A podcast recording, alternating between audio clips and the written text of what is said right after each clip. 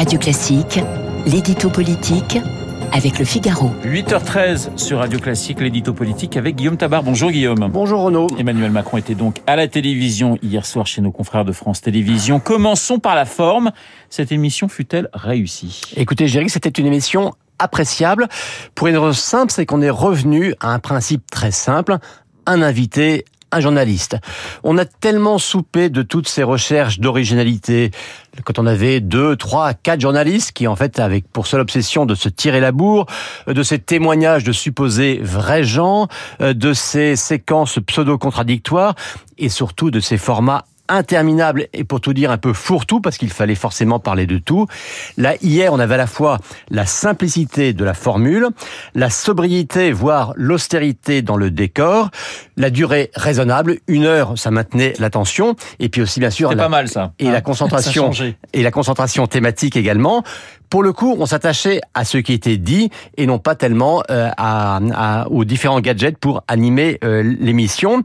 Et je dirais que ce que l'on a perdu en prétention à l'originalité, eh bien, on l'a gagné en intérêt.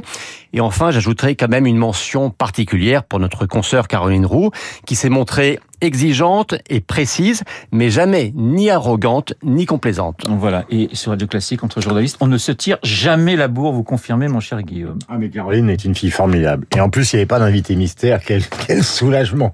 Alors, le cœur de l'émission euh, fut consacré à l'Ukraine. Quel fut le, le message du chef de l'État, Guillaume? Alors on sentait chez Emmanuel Macron un mélange de détermination et de prudence, d'engagement et de volonté d'équilibre. La France, il l'a redit, est plus que jamais aux côtés de l'Ukraine, un d'où la livraison de ces fameux canons César ou de ces radars antimissiles. Pour autant, on ne bascule toujours pas dans le statut de co-belligérant.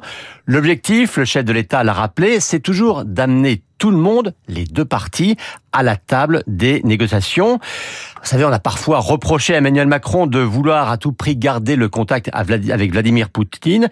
Eh bien, il l'a confirmé hier. Il continuera de lui parler à chaque fois que ce sera nécessaire engagé mais pas co-belligérant.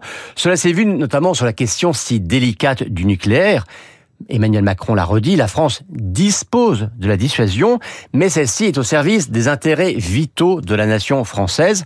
En clair, si d'éventuelles frappes nucléaires touchaient le sol ukrainien, on ne serait pas dans ce scénario. Et alors qu'on le sait, hein, c'est Joe Biden qui a euh, redouté l'apocalypse nucléaire. Emmanuel Macron a quand même rappelé qu'à propos de nucléaire, justement, moins on en parlait et plus la dissuasion était crédible. C'est une petite leçon de maîtrise adressée au président américain. Alors même dans une émission centrée sur l'international, euh, il était évidemment impossible de ne pas parler de la crise de l'essence. Est-on plus avancé? Est-on rassuré? Après la parole présidentielle, Guillaume Écoutez, rassuré, pas forcément, car là encore, et là on peut s'en étonner peut-être un peu, c'était le souci d'équilibre qui dominait dans le propos euh, présidentiel.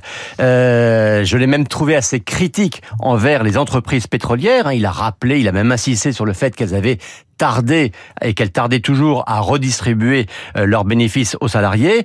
Bien sûr, il a aussi assumé les réquisitions si les blocages persistaient, mais il est toujours dans cette logique de recherche d'un dialogue. On le voit pourtant, et on l'a encore vu euh, cette nuit, euh, que le souci de responsabilité n'est peut-être pas en ce moment du côté des grévistes. Et donc dire que la situation s'améliorerait dans le courant de la semaine prochaine ressemblait un peu à un vœu, pieux, et vu le durcissement du, du conflit, on s'attendait, je n'ose pas dire, on espérait peut-être plus d'autorité et de fermeté de la part du président. L'édito politique signé Guillaume Tabar. Bonjour Guillaume Durand. Bonjour mon cher Renaud. Sylvie Berman donc a été ambassadrice à Pékin, à Moscou, à Londres, donc aux trois pays membres du Conseil de sécurité. C'est une carrière qui est motivée d'une certaine manière, si je me trompe, Madame Berman, bonjour, vous pouvez me donner des claques. Motivée aussi par la littérature, par le goût que vous avez de Perlbug pour la Chine, de Dostoïevski, enfin tous les grands auteurs que d'ailleurs vous rencontrez, y compris les auteurs contemporains, euh, donc à Londres, comme par exemple Julian Barnes. Mais ça va être évidemment l'occasion de parler de ce livre et de parler d'une situation que vous venez de décrire, Renaud, avec vos invités à 7h40 et avec, il y a quelques instants, Guillaume Tabar. Nous sommes en direct, c'est Radio